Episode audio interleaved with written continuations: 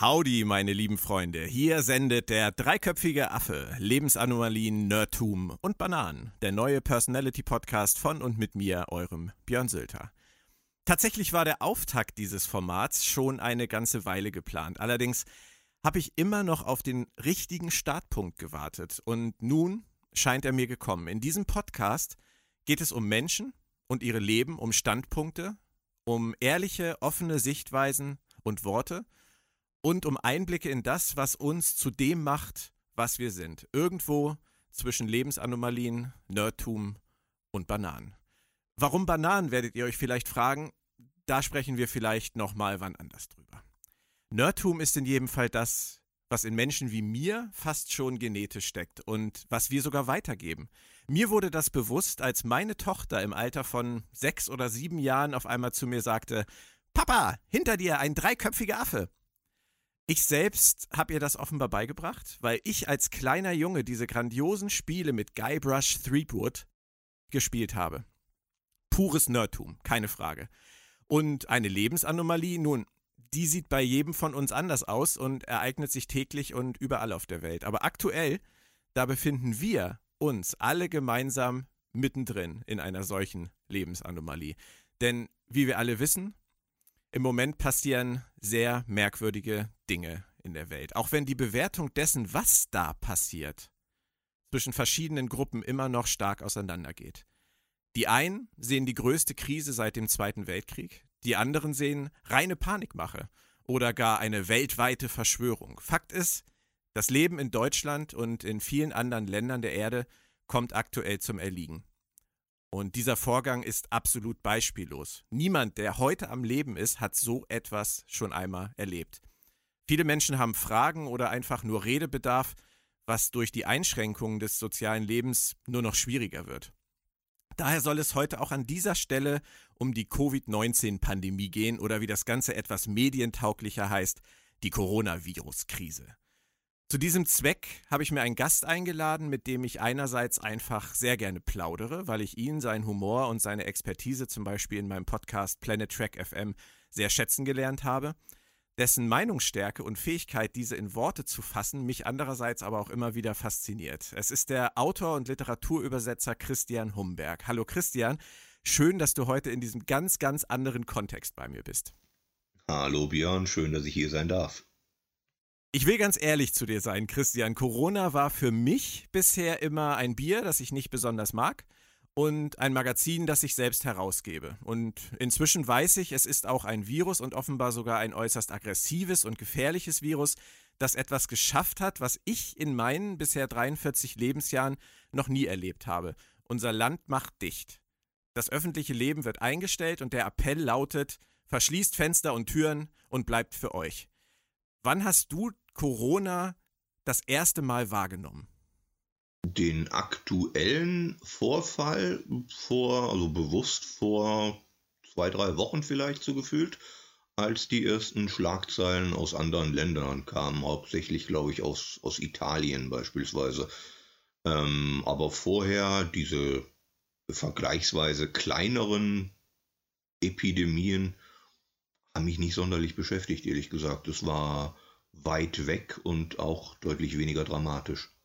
Bei vielen waren ja sogar die Nachrichten aus China noch relativ weit weg, weil du auch gerade Italien angesprochen hast. Ich habe inzwischen ja. tatsächlich mit vielen Menschen gesprochen, die gesagt haben, es ist ihnen erst in dem Augenblick, wo es in Italien als Thema groß wurde, richtig klar geworden, dass überhaupt etwas passiert. Ist China einfach zu weit weg? Das ist der sprichwörtliche Sackreis genau dort äh, wahrscheinlich, ja. ja. Und wir merken jetzt, wie eng verdrahtet die moderne Welt inzwischen ist und wie schnell sich irgendwas nicht mehr lokal begrenzen lässt. Als du es dann wahrgenommen hast, was hattest du für ein Gefühl dazu? Möchtest du eine ganz ehrliche Antwort? Ja. Eine richtig komplett ganz ehrliche Antwort? Absolut ehrlich, bitte. Ich glaube, mein bisheriger Tiefpunkt ist ziemlich genau eine Woche her.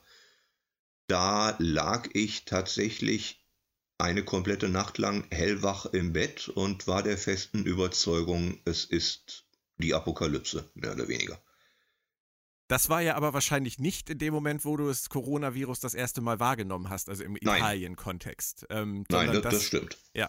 Hattest du denn ein Gefühl, ein, ein ursprüngliches Gefühl, als du es das erste Mal gehört hast? Hast du gedacht, Mensch, das ist ja interessant und hast einfach weitergearbeitet. Also ich gebe dir ein Beispiel bei mir und meiner Frau. Ähm, wir gucken leidenschaftlich gerne The Walking Dead und auch äh, viele andere Apokalypsen ähm, in äh, Film und Serie und ich lese auch sehr gerne Dystopien.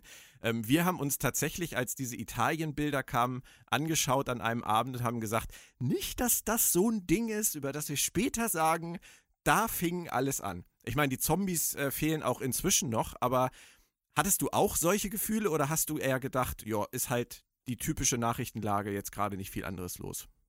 Am Anfang hielt ich es tatsächlich für relativ entspannt und mhm. dachte mir, in einer Woche kommt die nächste Sau, die durchs mediale Dorf getrieben wird, dann hat Dieter Bohlen gepupst oder irgend sowas und dann reden alle darüber und das hier geht genauso in Vergessenheit wie, was weiß ich, die Schweinegrippe vorher oder andere Geschichten nicht weiter relevant. Ich fand es sogar belächelnswert, als die Leipziger Buchmesse abgesagt wurde, auch weil mir klar war, dass es nicht die Entscheidung der Leipziger Buchmesse war, die Leipziger Buchmesse abzusagen. Das ist jetzt zwei Wochen her, wenn es hochkommt. Mittlerweile bin auch ich so weit, dass ich mir denke, muss ich jetzt wirklich in Aldi oder reicht es noch eine Woche? Genau. Ich würde auch grundsätzlich denken, dass du nicht zu den Panikern gehörst, die bei jedem neuen Thema, was durch die Medien getrieben wird oder bei jedem Sack Reis, der irgendwo umfällt, gleich ausflippen. Aber du hast eben gerade so schön gesagt, du hattest dann vor einer Woche eine Nacht, wo du wach gelegen hast. Du hast es also am Anfang unterschätzt und irgendwann hat es dir die Augen geöffnet oder wie ist das abgelaufen bei dir? Irgendwann kam, glaube ich, so ein Stück weit die Panik, weil das kennst du selbst, Leute wie wir, wir sitzen den ganzen Tag am Computer ja. und sind online. Das bedeutet, wir kriegen alles mit, sei es eine Nachricht oder sei es eine Meinung, die sich mitunter auch wie eine Nachricht anfühlen kann, auch wenn sie vielleicht keine ist. Und das in der Häufung kann einen dann doch schon ziemlich nervös machen und so kam es vor ungefähr einer Woche, dass ich dann nachts um drei vor lauter Verzweiflung aufgestanden bin und Steuern gemacht habe. Ich muss zugeben, ich habe auch relativ lange geglaubt, dass es Panikmache ist. Ähm, es kam dann jedoch ein Punkt bei mir, der mich wirklich zum Nachdenken gebracht hat. Und ähm, eigentlich ist das vollkommen absurd, dass ich diesen Punkt hatte, aber als die Fußball-Bundesliga aufgehört hat zu spielen, da habe ich das erste Mal wirklich gedacht, okay, wir sind am Arsch, weil da geht es um so viel Geld und so mhm. viel Ego, dass ich niemals angenommen hätte, dass sie da rangehen, wenn sie nicht wirklich müssen.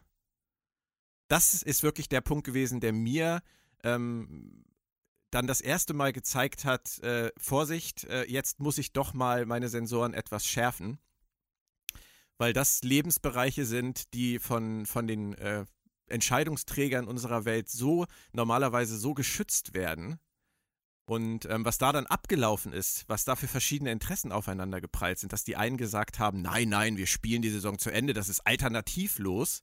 Und auf einmal war gar nichts mehr alternativlos. Und auf einmal mussten sich auch die ganzen wichtigen Fußballfunktionäre sagen lassen, wenn wir nicht mehr können, dann können wir nicht mehr, dann könnt auch ihr nicht mehr. Dieser Prozess war ja, war, war ja elendig langsam. Ähm, Du bist nicht der größte Fußballfan, das weiß ich. Du hast sicherlich ja. äh, irgendeinen anderen Aufhänger gehabt. Aber wie schätzt du es denn Stand heute für uns ein? Wie ist jetzt heute dein Gefühl, dein Tagesgefühl sozusagen? Wie setzt du dich mein, damit emotional auseinander? Ich glaube, so mein Tagesgefühl wechselt im Halbstundentakt. Ähm, wenn ich beschäftigt bin, komme ich klar. Aktuell bin ich es noch, allerdings merke ich auch, dass das nicht zwingend noch lange so sein muss. Mhm. Und ähm, wenn ich nicht beschäftigt bin, wird es emotional auch schwieriger. Wobei ich, wenn ich aus dem Fenster gucke, sehe ich das schönste Frühlingswetter, was die Sache umso absurder macht. Ich auch, ja. Weil, weil es eigentlich Tage sind, die nicht schöner sein könnten. Wie ist es denn bei dir in Mainz, wenn du tatsächlich noch mal rausgehst? Denn das dürfen wir ja noch. Und ähm, du wohnst in Mainz nun in einer Stadt. Ich glaube, du wohnst äh, ja auch relativ zentral. Ähm, ich wohne ja auf dem Land. Das heißt, also wenn ich aus dem Fenster gucke, sehe ich grundsätzlich ohnehin keine Menschen. Das ist natürlich jetzt so, dass äh, das für mich keinen Unterschied macht im Moment. Aber wenn ich hier in den nächsten Ort fahre, kann ich dir sagen, sehe ich relativ viele Menschen, die zusammenstehen, die plaudern, die spazieren gehen, die mit dem Hund draußen sind. Ich sehe spielende Kinder, ich sehe Leute, die Fahrrad fahren. Ich habe nicht das Gefühl, dass irgendetwas vor sich geht, wenn ich bei uns hier durch die Ortschaften fahre. Wie ist das bei dir? Dann siehst du vermutlich viele sträflich dumme Menschen. Richtig. Ähm, ich bin tatsächlich seit mehreren Tagen nicht mehr in Mainz. Ich habe Stadtflucht betrieben aus okay. eben diesem Grunde. Hatte allerdings vorher schon das Gefühl, dass es sich ausdünnt, sowohl bei mir ums Haus herum als auch in der Innenstadt. Ich weiß, dass ich vor etwa anderthalb Wochen an einem Samstagnachmittag in der Mainzer Innenstadt unterwegs war und das Gefühl hatte, was ist denn hier los?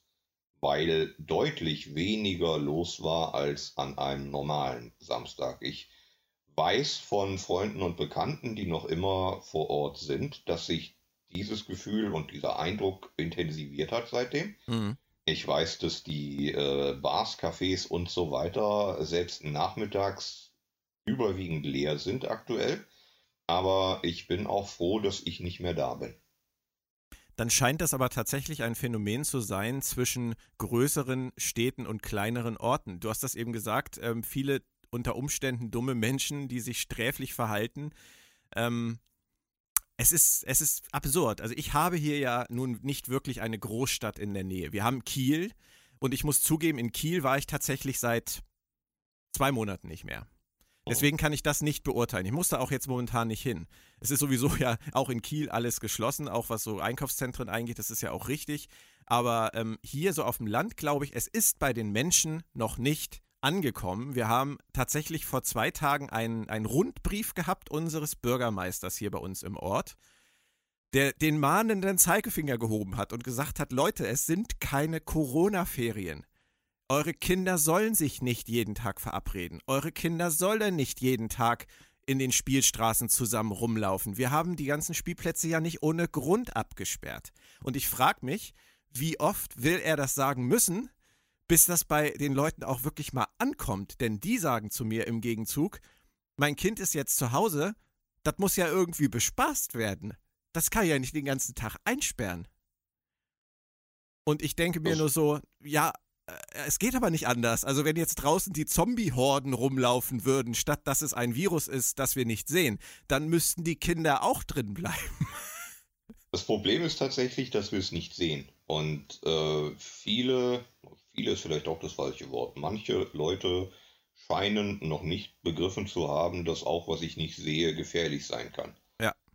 Ähm, dann sind die Kinder halt jetzt bei Oma und Opa. Und auch das ist die falsche Richtung. Ich sehe ein, dass es längst nicht überall anders gehen würde.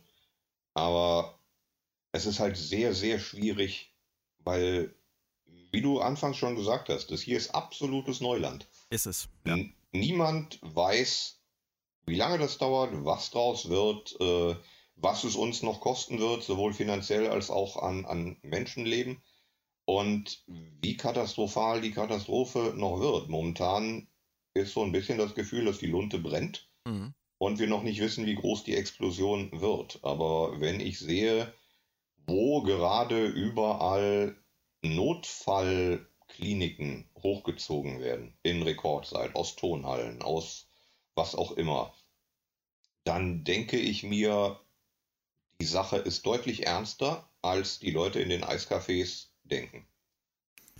Du hast eben gerade die Familie und die Eltern, die Älteren vor allem auch angesprochen. Das ist etwas, was mir gestern bei meinem Kurzeinkauf wieder klar geworden ist. Es war proppevoll beim Rewe und ähm, ich würde sagen, 70 Prozent der Leute, die eingekauft haben, waren über 60 oder sagen wir mal über 50 und 40, 50 Prozent waren über 60, 65.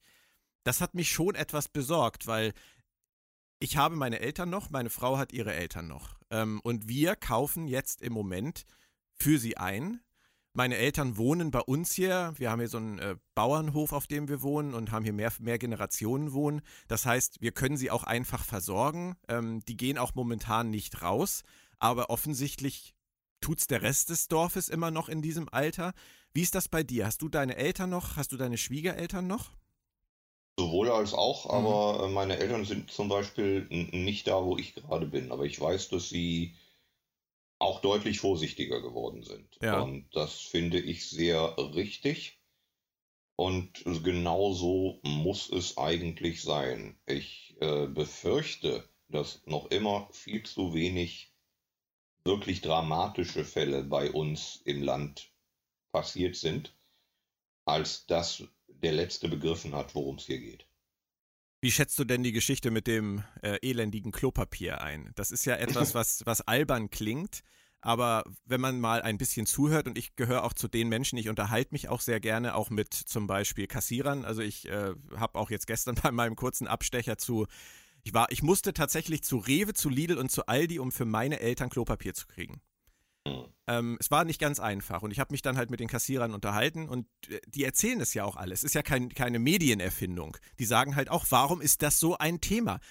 Was beobachtet der Autor Humberg im Moment, gerade auch so beim Einkaufen? Das ist der einzige Kontakt, den wir im Moment haben an seinen Mitmenschen. Apokalyptische Zustände, Egoismus und äh, vor allem eine Art Dominoeffekt. Das Klopapier wird gekauft, weil alle das Klopapier kaufen. Es besteht kein Grund, dies zu tun, denn es wird immer welches nachgeliefert. Aber da es in einer Stückzahl momentan mitgenommen wird, die alles übertrifft, was vorher war, ist es selbstverständlich auch entsprechend schnell weg. Ja, was dann wieder den Teufelskreis befördert. Äh, aber woran liegt das? Ich meine, wenn man sich das mal ganz realistisch anguckt, den, den Arsch kannst du dir im Prinzip auch äh, überm, überm Waschbecken waschen, also wenn es ganz hart auf hart kommt, aber du musst halt trotzdem essen und trinken. Also das, was hinten rauskommt, sage ich jetzt einfach mal, das ist ja unser geringstes Problem. Warum Klopapier? Ja, du, du, du brauchst ein gewisses Gefühl von Sicherheit, Schrägstrich, vielleicht sogar Komfort. Ja. Und ich glaube, Klopapier ist so ein bisschen Pass pro Toto, was das angeht. So ein Symbol dafür, ähm, was wir haben wollen bei uns zu Hause. Und äh, das könnte auch irgendwas anderes sein, was weiß ich, Schokolade oder sonst was. Aber es ist halt Klopapier. Wir haben das Gefühl, wir brauchen jetzt ganz, ganz dringend die Sachen, die wir vielleicht nicht mehr bekommen. Mhm. Obwohl wir sie nach allem, was wir bislang wissen, immer bekommen werden.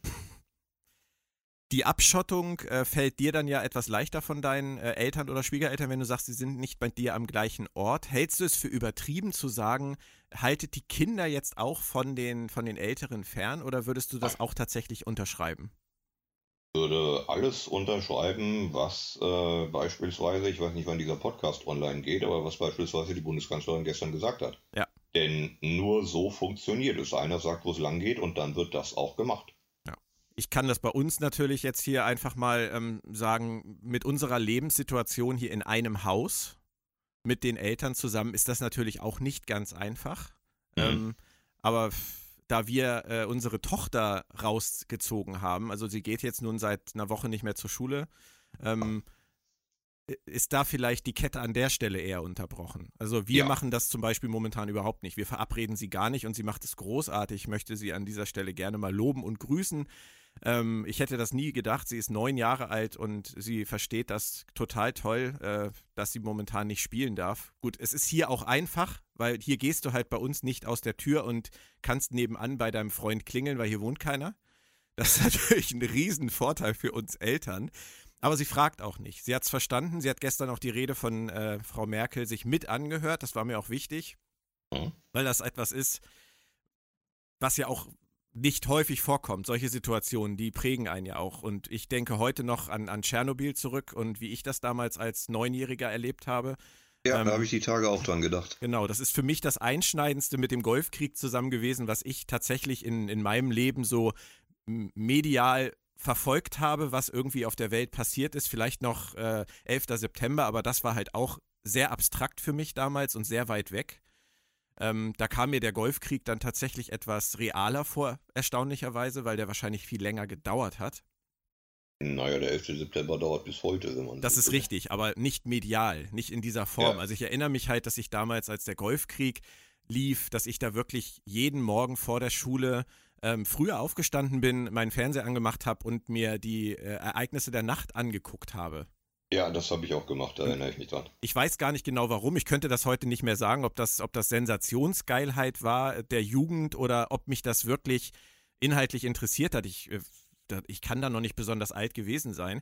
Aber das ich ist. Glaub, ich, ich glaube, wir haben es gemacht, weil es da war. Weißt du, weil es was Neues war, dass du morgens beim Frühstück Nachrichten ja, gucken mag sein. musstest, konntest. Und deswegen war es so. Es war ein Stück weit Information, ja, aber vor allem auch ein mediales Event in der Präsentation. Ja. Du hast eben gerade Angela Merkel auch angesprochen. Ähm, mhm. Ich habe jetzt schon heute mit einigen geredet, die gesagt haben, ich habe es gar nicht angeguckt. Frage ich mich dann auch, wo da die Motivation liegt. Ich denke, ich will nicht von Bürgerpflicht sprechen, aber es ist, ähm, ich denke, es ist schon wichtig, äh, sich das dann mal anzuhören, wenn die Kanzlerin schon sich bemüht, Fakten zu schaffen. Wie schätzt du denn ein, was die Politik im Moment versucht? Sehr hoch, ehrlich gesagt. Erst recht im Vergleich zu dem, was in anderen Ländern gerade passiert. Ähm, ich glaube, da passieren bei uns sehr viele wichtige und richtige Dinge, die relativ besonnen und zielgerichtet umgesetzt werden. Ich glaube, wir können uns aktuell nicht groß beschweren, wenn ich parallel sehe, was Leute wie Boris Johnson machen, Leute wie Donald Trump machen, aber auch ein Stück weit Emmanuel Macron macht, glaube ich schon, und ähm, das sage ich nicht erst seit heute, dass wir uns noch umgucken werden, wenn die nächste Bundestagswahl durch ist. Inwiefern? Weil dann definitiv jemand Neues an der Spitze stehen wird. Und äh, im Nachhinein ist man immer schlauer und dann werden wir uns alle wünschen, wir hätten die gute Frau nochmal wieder. Das heißt, du hast ihre Rede auch eher positiv empfunden gestern. Nur, nur, mhm. komplett nur. Und ich will hier in keinster Weise politisch werden. Ich will auch in keinster Weise sagen, dass alles, was äh, Frau Merkel macht äh, oder gemacht hat, großartig ist. Mir geht es wirklich um die aktuelle Situation. Und ich glaube, in der aktuellen Situation könnten wir alle deutlich schlechter fahren. Sind wir denn in der Lage, wie sie das gestern mehrfach gefordert hat, sozial zu denken und diese Empathie aufzubringen. Wir in als der Lage, Gesellschaft. In der Lage sind wir auf jeden Fall. Aber selbstverständlich, es ist allein unsere Entscheidung. Die Frage ist nur, ob die Masse da mitzieht. Wenn du sagst, bei euch in der, in der Nachbarschaft stehen noch alle in Gruppen zusammen, finde ich das schwierig. Aber woran liegt das? Sind wir zu verwöhnt? Vielleicht. Vielleicht sind wir zu verwöhnt. Vielleicht glauben wir nicht, was wir nicht sehen können. Denn ich meine, überleg Wenn dir, die reden von 70 Jahren. Das ist ja nicht ganz verkehrt. Also meine Tochter hat mich auch angeguckt und hat gesagt, was war denn vor 70 Jahren? Da habe ich gesagt, es war der Zweite Weltkrieg. Da meint sie, ja, aber das ist doch jetzt nicht wie der Zweite Weltkrieg. Aber sie reden davon, es ist das die schlimmste Krise seit dem Zweiten Weltkrieg. Und das heißt, niemand von uns hat sowas erlebt. Also außer hm. die ganz alte Generation. Können wir überhaupt Krise Das wird sich jetzt zeigen, aber ich glaube, unterm Strich kann jeder Krise, wenn er muss. Ich glaube, dieses Überleben, der Überlebensinstinkt ist eine ganz natürliche Geschichte und Leidensfähigkeit ist auch eine ganz natürliche Geschichte. Einschränkungen nimmst du auf dich, wenn es nicht anders geht. Es ist nur offensichtlich noch nicht überall angekommen, dass es jetzt nötig ist. Und ich vermute mal, Ansprachen wie die von gestern helfen da deutlich mit. Naja, aber du hast eben auch richtig gesagt, wenn wir müssen. Ja. Müssen heißt wir in dem Fall, ja, offensichtlich nicht. Also müssen heißt für mich dann leider in letzter Konsequenz Ausgangssperre und äh, Militär, das hier durch die Straßen läuft. Das ist An, müssen. Ans Militär glaube ich tatsächlich noch nicht, aber die Ausgangssperre halte ich in einer Woche für wahrscheinlich. Ja, und ich denke wirklich, das ist die einzige Möglichkeit, um das einzudämmen, weil dieser gewisse Prozentsatz unserer Gesellschaft, der entweder zu verwöhnt oder, Entschuldigung, zu dumm ist, um zu verstehen, was momentan passiert und für wen wir das tun müssen, der wird es nicht alleine begreifen, dass wir jetzt schon müssen, weil das Müssen eben kein Müssen ist, sondern immer noch ein solltet ihr mal tun, so im Idealfall. Ja, zumal für wen ist auch noch so eine Sache. Ne? Wir, wir, wir machen es ja nicht nur für die Generationen über uns, auch Leute mit weiß ich nicht, mit, mit 20, 30, 40 Jahren sind alles andere als ungefährdet. Richtig. Und ich rede nicht nur davon, dass du mal eine Woche äh, mit Fieber im Bett liegst, sondern dass du eine Intensivstation brauchen könntest. Und sei es auch wegen irgendwas anderem. Und dann sind alle Kapazitäten belegt. Ich höre in Gesprächen mit, mit anderen Leuten von Operationen, die nötig sind und die nicht durchgeführt werden aktuell, um Plätze freizuhalten. Ja, man sollte vor allem im Moment nicht irgendetwas Akutes bekommen. In den ja, nächsten das wäre Wochen. blöd. Ja. In den nächsten Monaten vielleicht. In den nächsten, sogar. Vielleicht sogar in den nächsten Monaten. Aber auch das ist ja etwas, was im Hintergrund läuft und was in den Nebensätzen dann immer fällt. Sie wollen die Intensivbetten, die Beatmungsgeräte äh, verdoppeln in Deutschland, obwohl wir, glaube ich, ein, weil man das Ganze pro Kopf ausrechnet, ja äh, auf der Welt sowieso schon zu den führenden Ländern gehören. Und ähm, das sollte jeder dann auch im Subtext mal verstehen, was da passiert, weil auch das tun sie nicht einfach so ins Leere. Geld und, und Haushalts, das spielt im Moment einfach überhaupt keine Rolle. Ähm, aber gut, ich glaube tatsächlich, wir sind an einem Punkt, wo wir ähm, noch schärfer daran gehen müssen. Und ähm, ich glaube, wenn wir da mal ganz kurz äh, so ein bisschen in Star Trek-Gefilde rübergehen, der Advanced Human steckt noch nicht so in uns, wie wir das im Moment bräuchten. Ist mein Gefühl. Ich glaube, das tat er auch noch nie. Der, der ist eine Utopie und ein Ideal. Er ist das, wozu wir die Kapazitäten und, und die, das Potenzial haben. Wir müssen es nur bewusst in die Richtung nutzen. Lass uns noch mal ganz kurz über die Gegenstimmen sprechen. Es, ich möchte da gar keine Namen nennen, weil ich überhaupt niemanden ermuntern möchte, sich anzuhören, was diese Leute teilweise in ihren Videos oder in ihren Audiobeiträgen zu sagen haben. Das kann jeder, der interessiert ist, sich selbst ergoogeln. Da muss ich für niemanden Werbung machen, weil es teilweise wirklich herrlicher Unsinn ist und gefährlicher Unsinn vor allem. Aber was hältst du von solchen Leuten, die sich immer noch hinstellen, sich selber als Experte bezeichnen und sagen, das, was hier gerade passiert, ist eigentlich gar nicht da. Das ist komplett ein komplettes Konstrukt der Weltregierungen. Gibt es solche Leute? Solche Leute äh, gibt es. Respekt. Also ich, äh, ich, äh, wer war das, Rousseau oder sowas? Ich gönne ihnen ihre freie Meinung und gönne mir, ihnen zu widersprechen oder sie nicht ernst zu nehmen oder sowas. Sie dürfen das sehr gerne sagen, aber die Leute sollten wissen, wem man glaubt und wem nicht. Und ähm, meistens sind das jetzt die Stellen, die Bundesregierung heißen oder Robert Koch Institut oder Bundesgesundheitsministerium oder ja. von mir aus Tagesschau.de. Richtig, das hat Frau Merkel ja auch gestern ganz richtig gesagt. Hören Sie auf das, was von der Regierung gesagt wird. Aber ja. in dem Fall, den ich jetzt gerade angesprochen habe, ist es tatsächlich ja jemand, der in diesem Bereich sehr lange gearbeitet hat. Auch noch in dem Bundesland, in dem ich lebe. Ähm, und es ist natürlich gefährlich, wenn sich Leute hinstellen und sagen, ich bin dies, ich war das, ich war das, ich bin das. Und ähm, dann mit Pseudofakten kommen. Ich, äh, das, dafür sind die Leute dann einfach auch ähm, zu wahllos im Konsum, Konsum von Meinungen im Internet. Das stimmt, das stimmt. Medienkompetenz ist generell ein Problem. Das sollte in meinen Augen Schulfach sein, damit, damit wir von Anfang an lernen, wie wir mit sowas wie, wie Internet umgehen können oder mit sowas wie Medium.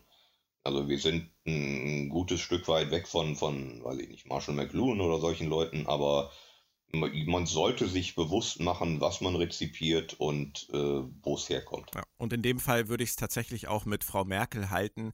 Man hört einfach erstmal nur auf die offiziellen Verlautbarungen. Der Rest äh, ist im Zweifelsfall sowieso nur gedoppelt oder ähm, man muss es einfach als pure Meinungsäußerung sehen. Ja, Klar. Du hast eben von Medienkompetenz gesprochen. Medienkompetenz äh, sollte man in unserem Beruf ein ganz kleines bisschen erworben haben, sonst wäre es ungünstig in vielen Bereichen. Wie sieht es denn im Job bei dir im Moment aus? Wir, wir arbeiten beide zu Hause, Christian. Das ist erstmal ein großer Vorteil, würde ich sagen. Vor allem ja. bei mir jetzt im Moment. Meine Tochter ist jetzt zwangs zu Hause, aber es äh, ist für mich irrelevant, weil ich bin eh hier, meine Frau genauso. Ähm, aber trotzdem wird es für uns ja unter Umständen Auswirkungen haben. Du hast im Moment noch unveränderte Auftragslage? Jein, also es bröckelt durchaus. Ähm, hauptsächlich, es, es fing an mit Live-Auftritten, mit äh, Lesereisen, die äh, kurz vor knapp gecancelt wurden, mit großen Conventions wie beispielsweise der MagicCon, die zumindest mal verschoben wurden. Ich vermute mal, Dabei wird es nicht bleiben, aber das ist eine reine Vermutung. Und das bedeutet auf jeden Fall äh, Umsatzeinbußen und natürlich finanzieller Verlust für mich. Was allerdings jetzt auch seit relativ neuestem dazukommt, ist, dass tatsächlich Bücher gestoppt werden. Weil Verlage nicht mehr mitziehen können, weil Zwischenbuchhändler nicht mehr mitziehen, weil, weil Druckereien nicht mehr produzieren, weil sie sehen, dass der stationäre Buchhandel brach liegt und äh, im Anschluss an diese äh, Katastrophe hier auch nicht mehr in der Stärke wieder auferstehen wird, vermutlich wie er es vorher war. Also da wird sich einiges auch wirtschaftlich ändern in unserer Branche und ich glaube, das wird der Branche so langsam bewusst. Mhm. Und selbstverständlich sind es Ideen äh, und Content-Lieferanten wie wir, die es letzten Endes zu spüren bekommen, weil ja. es weniger Chancen geben wird, Sachen am Markt zu platzieren. Wir können das ja sehr gut an unserem aktuellen gemeinsamen Projekt festmachen, Christian. Da muss man ja gar nicht drum rumreden. Wir haben ein wunderbares, tolles Taschenbuch jetzt gerade fertig. Das ist äh, tatsächlich jetzt auch gerade erst aus der Druckerei gekommen. Ich bin ja froh, dass es hier angekommen ist aus der Druckerei. Mhm. Ähm, aber natürlich haben wir das auch produziert für dieses Jahr, für Messeauftritte, für Lesungen. Da war ja einiges geplant. Das ja. fällt uns jetzt alles weg. Das ist ja auch immer so eine Auflagenplanungsgeschichte. Da geht man natürlich anders ran, wenn man weiß, dass man auf äh, vielen Hochzeiten unterwegs ist und die Möglichkeit hat, die Leserschaft dann auch direkt zu erreichen. Das ist alles nicht gegeben. Und dann spreche ich gestern mit meinem äh, DPD-Mann und der sagt mir, du solltest vielleicht davon ausgehen, dass in zwei Wochen kein DPD-Wagen mehr fährt. Und da habe ich gesagt, naja, gibt ja noch ein paar andere. Da sagt er, ja, aber im Zweifelsfall ähm, wenn, wenn ich ihn frage, bleibt vielleicht wirklich nur die Grundsicherung Deutsche Post über und die ist dann völlig überlastet. Das würde für mich als Verleger natürlich bedeuten, ich werde meine Bücher auch nicht mehr so los, wie ich das muss, auf dem Wege direkt an den Kunden oder auch an den Großhandel. Best das ist äh, definitiv der Fall, klar. Dann, wenn, wenn dann noch nicht mal mehr der Eigenverkauf gedeckt ist oder gesichert ist, dann ähm, ist das Problem sogar noch größer, was insbesondere kleine Verlage haben. Ich glaube Richtig. ohnehin, dass generell, sei es in unserer Branche oder in vielen, vielen anderen, dass Mittelstand und kleines Gemüse das hier am stärksten zu spüren bekommen und längst nicht mehr in voller Zahl zurückkommen werden, wenn das alles irgendwann mal vorbei sein sollte. Ich glaube, was etablierte Marke ist und was einiges an, an Rücklagen hat, um auch mal ein Katastrophenjahr zu ertragen, wenn es denn ertragen werden muss. Das ist relativ auf der sicheren Seite vielleicht. Ich glaube nicht, dass, was weiß ich, ein Sebastian Fitzek sich nennenswert existenzielle Sorgen machen muss, obwohl natürlich auch die großen Erfolgsnamen was zu spüren bekommen. Mhm. Aber ich könnte mir vorstellen, dass Leute wie, wie du und ich ähm, nachher nochmal rechnen müssen. Absolut, absolut. Vor allem war ja auch überhaupt nicht abzusehen ist, wie der Großhandel jetzt weiter reagiert. Ob diese Bestellungen tatsächlich weiter so eingehen. Und du hast es gerade angesprochen mit einem Katastrophenjahr. Viele ähm, Kleinverleger in Deutschland werden äh, da sehr hellhörig sein, weil die sind eigentlich davon ausgegangen, sie haben das Katastrophenjahr mit der KNV-Pleite ähm, ja. 2019 hinter sich gebracht. Und äh, jetzt haben wir 2020 und wir reden vom nächsten Katastrophenjahr, das vielleicht sogar eine noch viel größere Katastrophe mit sich bringen wird. Also ich möchte da ähm, tatsächlich auch äh, überhaupt kein, keine Prognose abgeben, weder für mich noch für andere. Ähm, werde das sehr genau beobachten, aber natürlich, ich habe bisher immer zu meinen Kollegen gesagt, äh, und das habe ich auch sehr lapidar gesagt, solange das Internet und äh, meine Versanddienstleister arbeiten, ist alles gut. Aber inzwischen bin ich mir nicht mehr so sicher, wie lange das noch sein wird. Als ich letztens gelesen habe, dass durch Ho dieses Homeoffice-Ding jetzt die, die Internetbandbreiten vielleicht nicht reichen und dann solche Dienste wie Netflix äh, zeitweise abgeschaltet werden müssen, habe ich auch gedacht, um Himmels Willen. Da Wo hast ja, du das denn her? Ja, wahrscheinlich von irgendeinem Aluhutträger, den wir jetzt ah. nicht näher benennen wollen. Ich weiß es nicht. Nein, ich habe das tatsächlich in einem äh, Newsticker gelesen. Ich glaube bei, bei Spiegel Online sogar. Und, ähm, das wäre mir aufgefallen. Ja?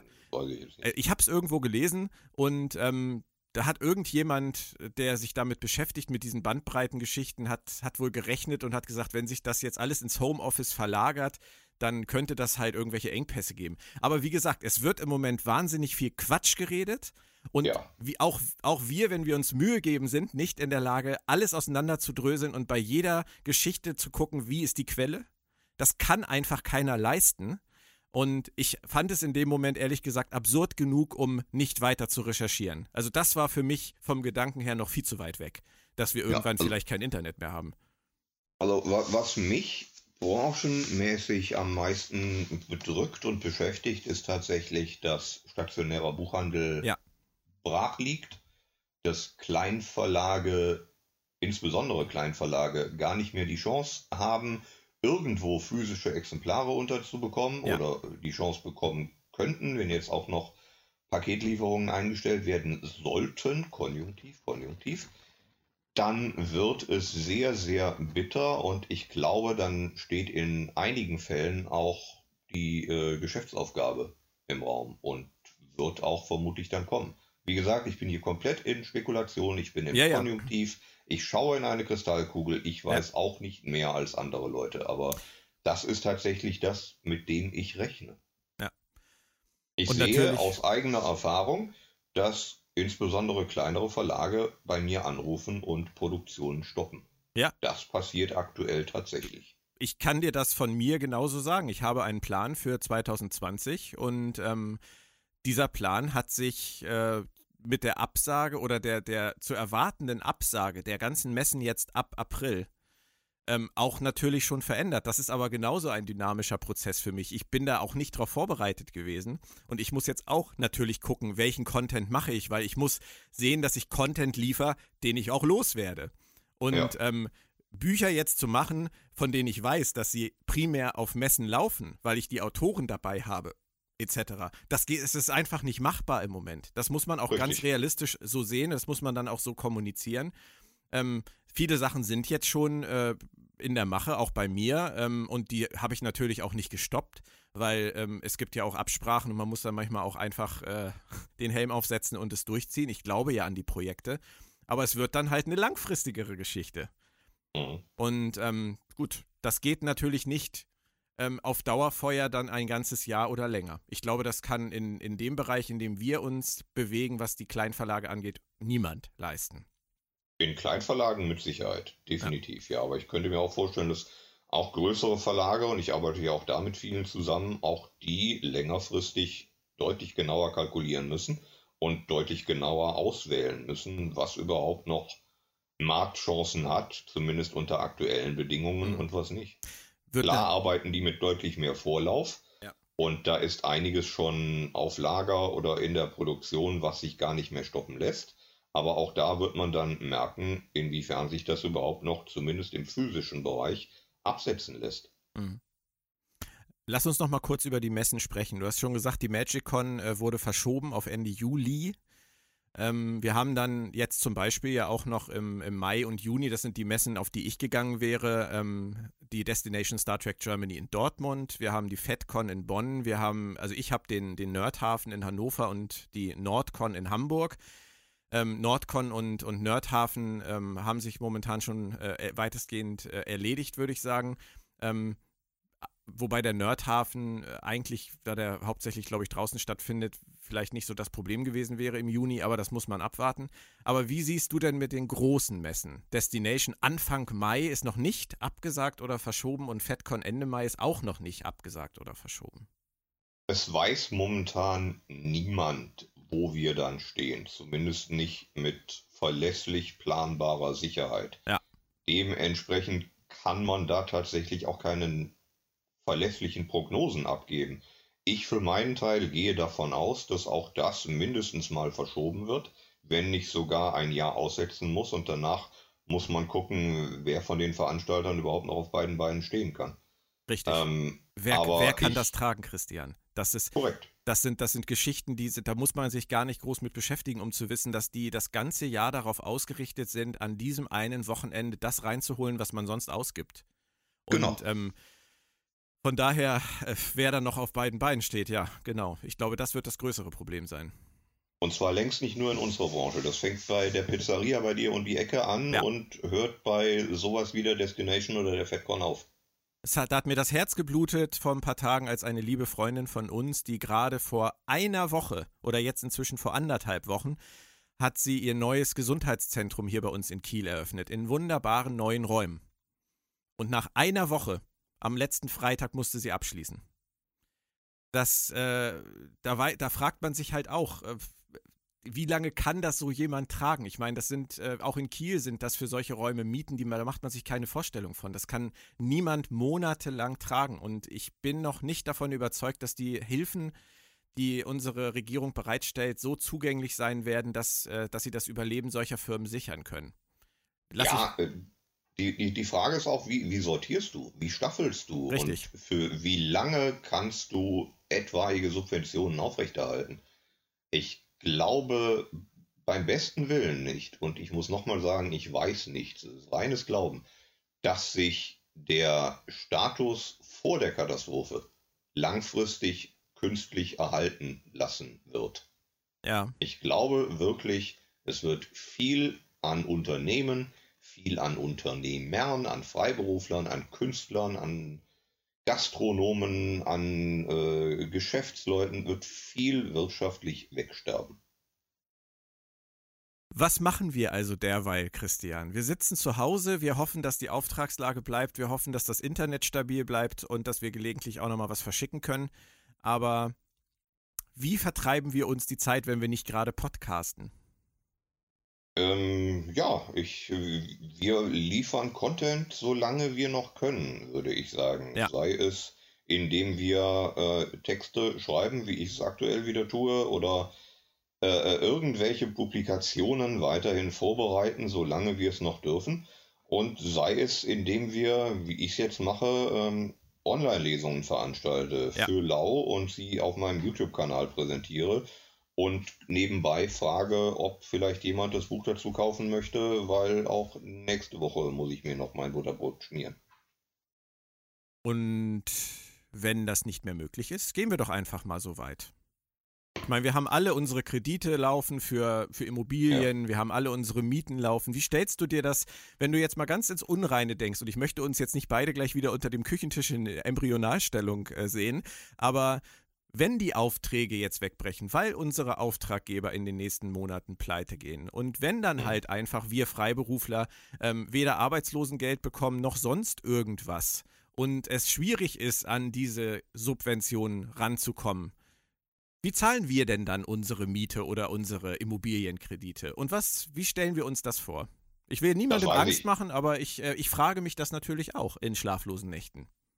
Das weiß ich nicht. Ich weiß auch nicht, ob es so krass kommen würde.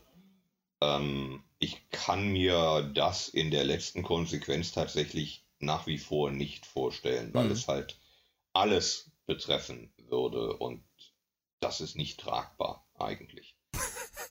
ja, ja, klar. klar ist das nicht tragbar, ja. Aber niemand weiß irgendwas im niemand, Moment. Niemand, niemand weiß, weiß, irgendwas. Und, und das ist, glaube ich, das größte Problem, dass wir alle ein Stück weit im, im Dunkeln stochern und gucken, was passiert.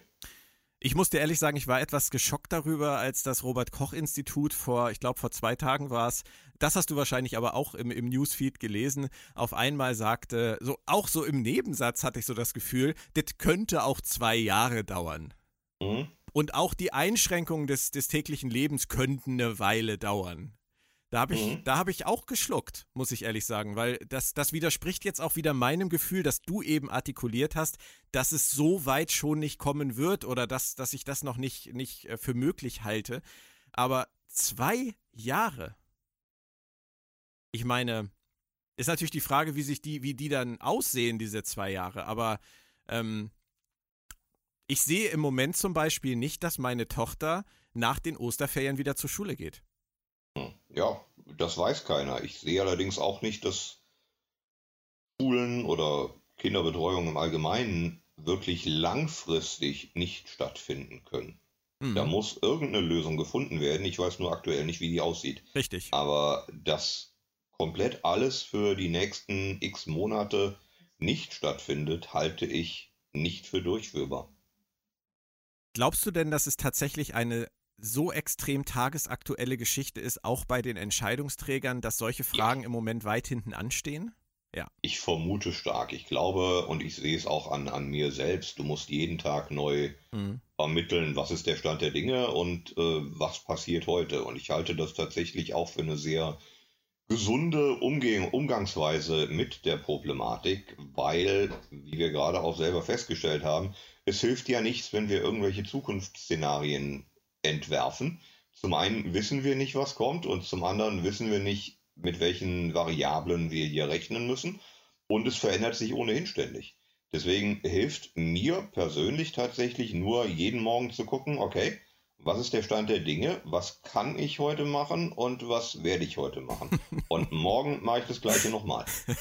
und versuchen halbwegs gut dabei zu schlafen. Was schwieriger wird. Ja. Ähm, ich wurde tatsächlich in den letzten Tagen häufiger auf meine ähm, dystopische Trilogie Beyond Berlin angesprochen, in der es darum geht, dass es bei uns in Deutschland alles ziemlich den Bach runtergegangen ist und eine junge Frau in Berlin ähm, täglich ums Überleben kämpft. Äh, einige haben mich gefragt, warum ich das geschrieben habe. Ähm, das hätte ja fast ein bisschen, nein, ist es natürlich. Man braucht keine seherischen Fähigkeiten, um eine Dystopie zu schreiben, vor allem nicht, wenn man sich mit Utopie beschäftigt. Aber du hast auch die zweite Erde am Start im Moment. Hast du da auch irgendwelche Kommentare schon zugekriegt oder äh, hast du da auch mal dran gedacht in den letzten Tagen? Ich habe da vor allem dran gedacht, während ich sie entwickelte und schrieb, weil auch damals ja schon einiges im Argen lag. Natürlich hat da noch kein Mensch an sowas wie heute gedacht, aber so Sachen wie Klimawandel, wie Umweltzerstörung und alles, was damit Klar. zusammenhängt, haben da sehr stark mit reingeflossen, sowohl inhaltlich als auch äh, in mein Autorenhirn, während ich die Geschichte und die Figuren entwickelte. Hm. Aber klar. Aber so weit wollen wir tatsächlich nicht denken. Doch glaubst du, dass sich unser Leben durch diese Krise verändern wird nachhaltig? Ja. In, in Hundertprozentig ja. Inwiefern? So, es wird sich beruflich verändern, gerade in Branchen wie der unseren, aber längst nicht nur, weil, wie gesagt, einiges wegsterben wird, vermutlich, insbesondere im kleinen und mittelständischen Bereich. Es wird sich vielleicht auch ein Stück weit im Persönlichen verändern, weil jeder neu für sich evaluieren muss, wichtiges Wort, was ihm bedeutsam ist und was im Grunde weg kann aus dem eigenen Alltag. Ja. Und es wird, also das ist zum Beispiel eine Entwicklung, die ich aktuell sehr stark an mir selbst feststelle. Und es wird, hoffe und ein Stück weit glaube ich auch, äh, wieder mehr auf Nachhaltigkeit gesetzt werden, auf, auf Werte auf das, was, was wirklich wichtig ist. Ich könnte mir vorstellen, dass wir auch politisch ein bisschen was an Veränderungen erleben. Jemand wie Donald Trump würde heute nicht gewählt. Ja. Vermute ich mal stark. Oder hoffen ähm, wir zumindest, ja. Hm. Ja, korrekt, zum Beispiel.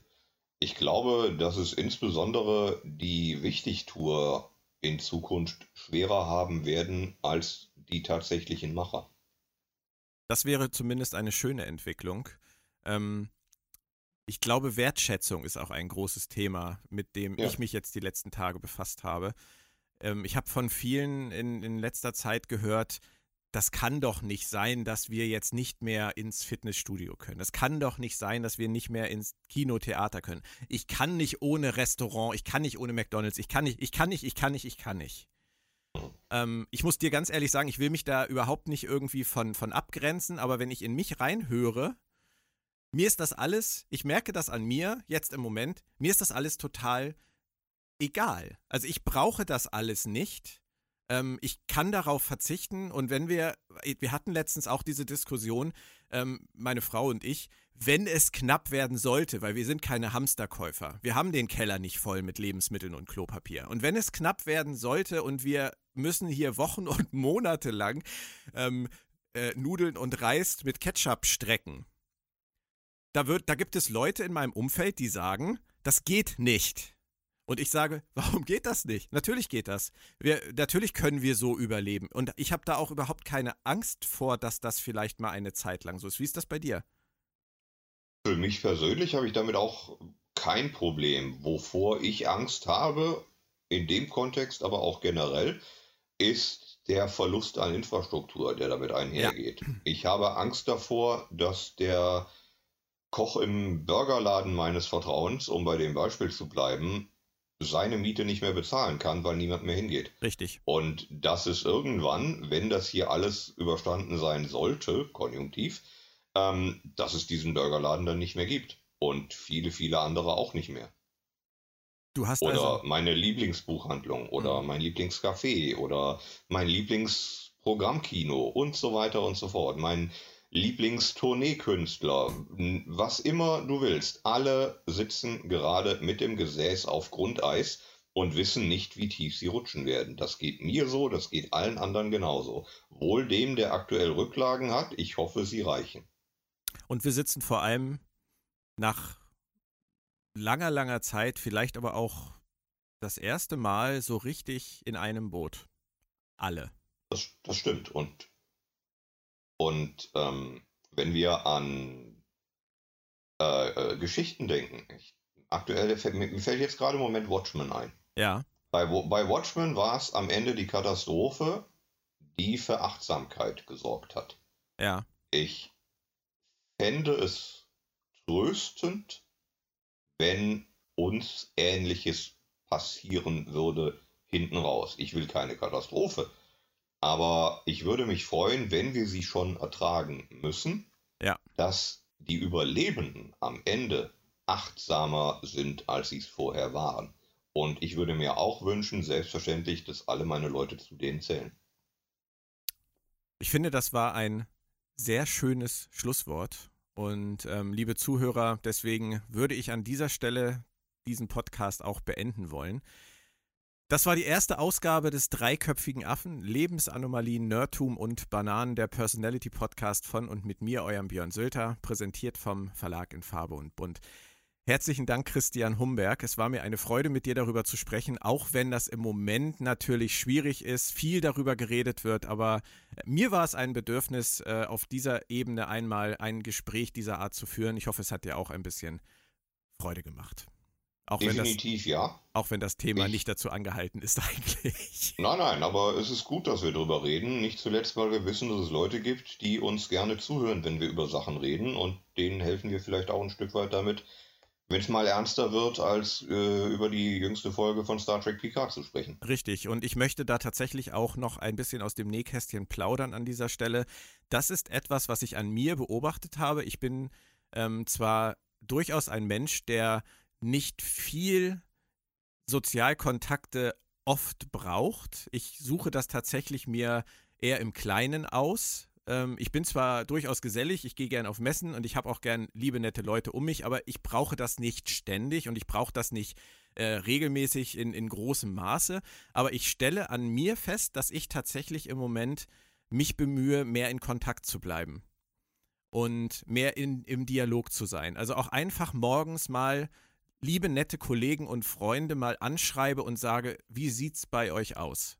Bei einigen führt das zu Verwirrung. Und man hat irgendwie den Eindruck, das ist man gar nicht mehr so gewohnt, weil man einfach so nebeneinander herlebt und äh, man sieht sich mal. Aber dieses einfach mal reinhören und mal gucken, was ist bei euch los? Kann ich irgendwas tun? Hast du irgendwas, über das du reden musst? Dann bin ich da. Das ist vielleicht etwas, was man momentan mal versuchen könnte. Denn ja, wir sind alle zu Hause oder viele von uns sind zu Hause und haben Zeit.